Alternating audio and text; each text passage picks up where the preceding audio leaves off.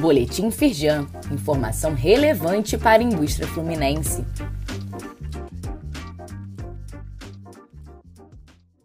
Edição de segunda-feira, 17 de julho de 2023.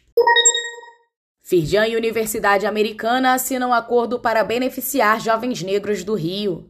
Parceria foi firmada pelo primeiro vice-presidente da Firjan, Luiz Césio Caetano, e pela reitora de Assuntos Internacionais da Southern University e deputada do estado de Louisiana, Barbara Carpenter.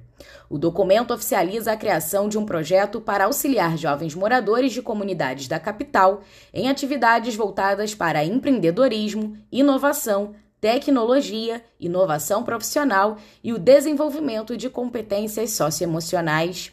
Saiba mais no site da Firjan. Novo programa de habitação social é tema de reunião entre Firjan e Governo do Rio. Reunião com o governador Cláudio Castro contou com a presença do presidente do Fórum da Construção Civil, Marcelo Caiuca, e do presidente do Sinduscom Rio, Cláudio Ermolim. E a expectativa da federação é de que o novo programa consiga reduzir o déficit de moradias e ajudar a alavancar a indústria da construção com mais projetos e geração de empregos. Saiba mais no site da Firjan. Firjan lamenta a morte do prefeito de Cabo Frio, José Bonifácio Ferreira Novelino. Bonifácio faleceu na madrugada desta segunda-feira, dia 17, após luta contra o câncer de fígado.